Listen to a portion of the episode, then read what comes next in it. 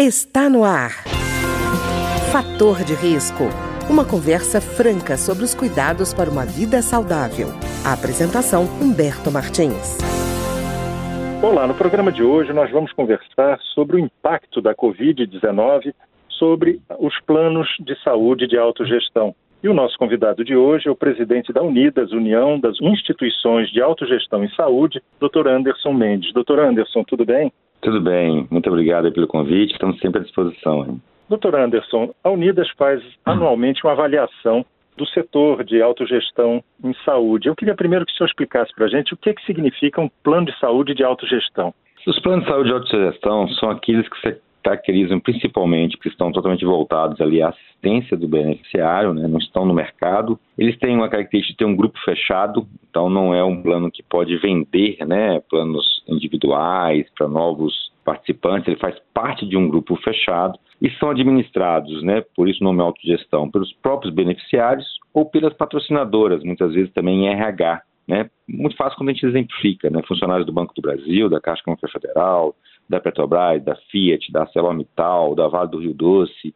Então, são aqueles grupos de pessoas que gerem né, a sua própria, seu próprio plano de saúde, com a participação da empresa ou participação também dos é, beneficiários. Doutor Anderson, e qual foi o resultado? Assim, o que, é que mais chamou a atenção do senhor nessa pesquisa anual feita pela Unidas? É, a gente tem né, essa prática de todo ano é, consultar as nossas operadoras, né, uma base aí de mais de 3 milhões de pessoas, de beneficiários né, que participam, que as empresas enviam seus dados aqui para e transforma na pesquisa Unidas. Né? O que a pesquisa revelou, essa, essa última versão, foi realmente um agravamento do custo né, hospitalar, principalmente pela Covid, então, as internações, elas ficaram, é, em média, mais caras do que nos períodos passados, tá? chegando a 20 mil em média, e a gente tinha um pico de 17 mil reais aproximadamente por internação. Né? Então, muitas vezes a gente fala assim, ah, o plano de saúde teve uma siniestralidade melhor, mas isso é muito em, em, em questão de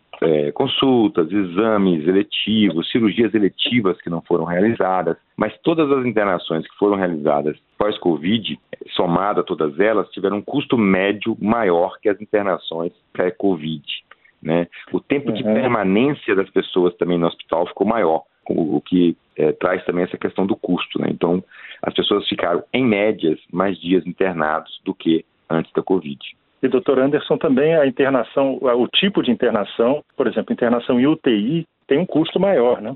Sim, sim, sim. Isso também é um, é um dos fatores que agravam esse custo, né? Como a gente teve uma, uma terapêutica né, para a Covid muito focada é, em apoio respiratório, né? Nós estamos falando aí né, sempre sobre respiradores, sobre UTI. Então, isso também é o custo dessa internação. E, doutor Anderson, além disso, se houve é, recuo dos atendimentos no primeiro momento da pandemia, agora a gente tem um outro quadro que, além da pandemia, é o pós-Covid, né? que ainda é um quadro muito amplo de sintomas, né?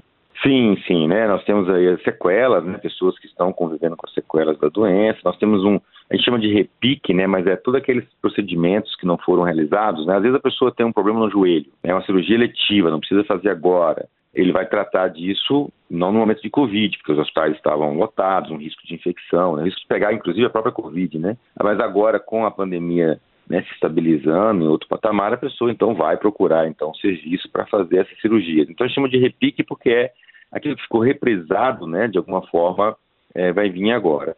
E temos, claro, né, a questão da própria Covid de sequelas, que ainda não há estudos, nós não temos ainda condições é, de avaliar o impacto disso, quantas pessoas ficaram com sequelas, quais são as sequelas mais comuns. É, a gente ainda está numa fase é, de, de, de estudo sobre isso, porque varia muito de pessoa para pessoa, né? Então, às vezes, quando você vai analisar aquela pessoa, a sequela já passou, né? aquele, aquele problema já está sanado, outros convivem ainda com alguns problemas.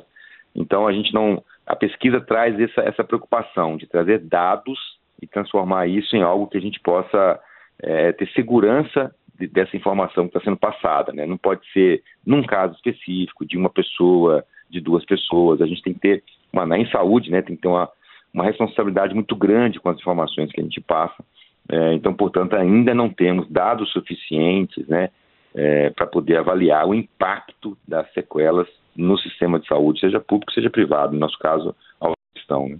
Uh, e, doutor Anderson, o que me chamou muita atenção na pesquisa da Unidas foi a questão dos atendimentos psiquiátricos, né? As internações uhum. psiquiátricas, e, e, porque não só por consequência da, da Covid, né, em casos mais graves, ou até pós-Covid em casos mais leves, mas também das pessoas que ficaram em isolamento e tiveram sofrimento nesse período, né? Com perda de pessoas, o isolamento. Eu fiquei impressionado com o número de dias de internação. Em 2019 eram 23 dias, em 2021 esse número passa para 38 dias. É muita coisa, né? Sim. É, sim. É, a gente, como eu falei, né, a pesquisa apresenta o dado, então ele é o dado real, né, é o que nós recebemos da operadora, esse é o número. Realmente houve esse acréscimo. E agora a gente vai tentar entender um pouco melhor. Né? Em saúde, sempre é uma coisa sistêmica, a gente não pode acreditar a um único ponto. É claro que tem ligação com a própria pandemia, é óbvio, é o fato novo nesse momento, né? O que aconteceu de novo nesses anos, porque a gente tinha uma média muito próxima ano a ano. Então, o que aconteceu diferente em 2020 foi, com certo, a, a pandemia. Então, ela tem um impacto. Agora, ela tem um impacto direto obviamente, sobre o adoecimento é, de saúde mental das pessoas. Isso foi já noticiado, já vários artigos, vários estudos. Então, é, é, uma, é uma doença que realmente afetou muito né, a parte psicológica, por tudo que a gente vivenciou de estresse, de familiares né, que ficaram doentes, de questões de, do trabalho também em casa, né? É uma situação nova e muitas vezes com filhos sem escola, né? Então, assim, uma coisa é você ter um escritório na sua casa, ficar sentado tranquilo e e trabalhar. Outra coisa é você ter que ir de forma abrupta para casa, o esposo, a, né, a esposa, filhos com escola também remoto, então você está trabalhando, está ajudando o filho na aula, quer dizer, é realmente uma carga de estresse né, muito grande, né? As áreas de lazeres todas fechadas, então você não podia ir ao parque, você não podia ir ao cinema, você não podia... Tudo aquilo que a gente utiliza né, como válvula de escape estava de alguma forma é, interrompidos, né? Então, realmente é uma situação muito, muito complicada, né? Não podia fazer viagem, não podiam fazer. Então, isso pesa, né? E tem também a própria questão, né, das pessoas que já são acometidas de doença mental, né? Já tem uma doença mental em níveis mais, mais severos também. É, o próprio apoio familiar a essas pessoas ficou muito comprometido, né? Então, também você acaba tendo que, em alguns casos, prolongar um pouco mais a internação, alguma coisa assim, porque a família não consegue assumir também esse cuidado por toda essa logística, né, que, que, que precisou ser montado no topo Covid. Então, em saúde, sempre os problemas são sistêmicos, né? Sempre existem vários fatores que contribuem para a nossa saúde ou para a nossa ausência de saúde, né? Então a gente tem que sempre analisar com cuidado para não escolher um item e, pintar aquele item como o, vilão, como e na verdade você tem um conjunto de fatores que tem que ser analisado e aí a partir dessa análise mais profunda você vai tomar as atitudes é, mais certas, né? Porque não pode ser achômetro, né? Ah, eu acho é que as pessoas adoeceram porque teve home office. Não, vamos fazer pesquisa, vamos analisar, vamos, nós vamos começar a analisar os pacientes que estavam, que internaram, né? Quer dizer, quais foram os motivos dessas internações, que tipo de pacientes são esses, pacientes que já tinham doença mental antes? Não, pacientes que adquiriram ou agravaram a sua doença mental durante a pandemia, porque isso são respostas, são, são perguntas que a gente ainda precisa fazer e respostas que a gente precisa ter para ter uma, uma, uma, análise mais é, correta da situação. O fato é, a gente internou mais e as pessoas adoeceram mais é, na saúde mental. Vamos agora, e, e, a pandemia é sim, de fato, né, o grande motivador desse acréscimo. Agora, em que situações da pandemia levaram a essa, essa saúde mental é algo que a gente ainda precisa é, avançar. E, doutor Anderson, uma coisa que me chama muita atenção também na pesquisa é a questão do envelhecimento da população e como ela se reflete nos planos de autogestão. Né? Me parece, uhum. assim, que os planos de autogestão acabam sendo o abrigo das pessoas mais velhas, porque eu estava vendo aqui na pesquisa, mostra que as pessoas, né, os idosos, nos planos de autogestão, correspondem a 25% das pessoas que uhum. são atendidas por, esse, por essa modalidade de plano. Enquanto nos planos é, abertos, privados, são só 14%. Quer dizer, é. essas pessoas devem estar indo para o SUS, né? É, acho que tem também um conjunto, mas vamos colocar aqui algumas hipóteses que são também bem, bem razoáveis e dá para a gente entender um pouco isso, né? Só fazendo uma, uma, uma, não é uma correção, mas um adendo à sua informação dos 14% do mercado, esse 14% que a gente trata do mercado NS, ele é carregado também pela autogestão, tá? Uhum. Se você excluir alguns segmentos, como pegar o segmento específico de seguradora, esse índice chega a 6% de idosos, né? Uhum. Então, se você tira a autogestão desse mercado, esse número é ainda menor, é, de 14%. Né? E as associações têm esse vencimento por algumas características. Né? Primeiro, é, como são planos ligados a empresas, a funcionalismo de empresas, essas empresas é, não estão contratando tanto mais. Né? Hoje, é, vamos usar como exemplo aqui uma, o Banco do Brasil, ele tem muito menos funcionário do que ele tinha há 15 anos atrás, há 20 anos atrás. Com o advento da tecnologia, né, hoje todo, ninguém vai à agência, né, muito pouco você vai a uma agência de banco, então você não precisa ter muito funcionário, muita agência para atender, é tudo digital, pelo aplicativo, pela, pela internet. Então, essa, essa é uma, uma, uma questão do mercado em geral. Isso não é só no mercado financeiro, isso é em todas as empresas. Há sempre uma questão de, do avanço da tecnologia, reduzindo a necessidade de pessoas e tendo processos mais automatizados, mais tecnológicos. Né?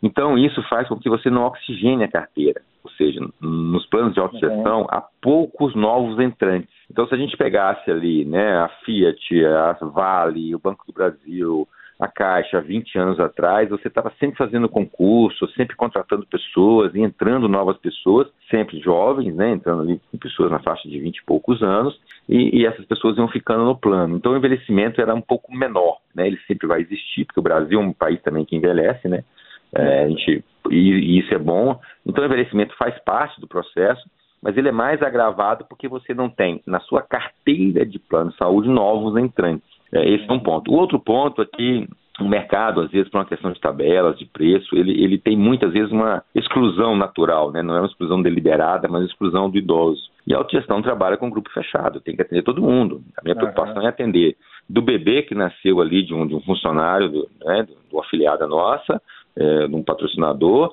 ao idoso que é aposentado, mas continua ali no plano. Né? No mercado privado, privado, na maioria das vezes, quando a pessoa aposenta, ela perde o plano de saúde. Então ela, ela deixa de ter o plano de saúde. Então se ela não tem no, no grupo, né, que a gente chama a gente trabalha ali né, na categoria profissional, se ela não tem naquela categoria alguma autogestão que ela possa fazer parte, ela acaba não tendo opção, muitas vezes, de plano de saúde, porque os planos privados individuais são muito caros, né, e ele acaba tendo que recorrer ao SUS mesmo. Então, as autogestões têm essa característica de já, na sua essência, nasceram para cuidar da saúde do, ao longo da sua vida, né? E não, e vamos dizer assim, não te abandonar é, no momento em que você se aposenta, por exemplo. Não, a gente procura sempre né, é, tentar encontrar alternativas para que no mutualismo, né, as pessoas se ajudando, às vezes você perde o patrocinador, às vezes o patrocinador não participa mais do plano ali no momento de aposentadoria, mas aquele grupo fechado continua construindo um regime de mutualismo, né, de cotas entre si,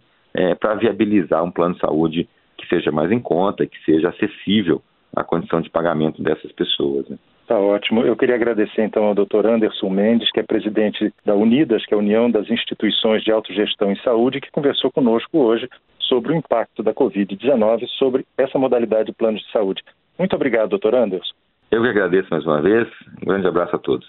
O programa de hoje teve trabalhos técnicos de Ricardo Coelho. Se você tem alguma sugestão de tema ou comentário sobre o programa de hoje, basta enviar uma mensagem para o endereço eletrônico programa fator de risco, tudo junto, arroba gmail.com. Até o nosso próximo encontro.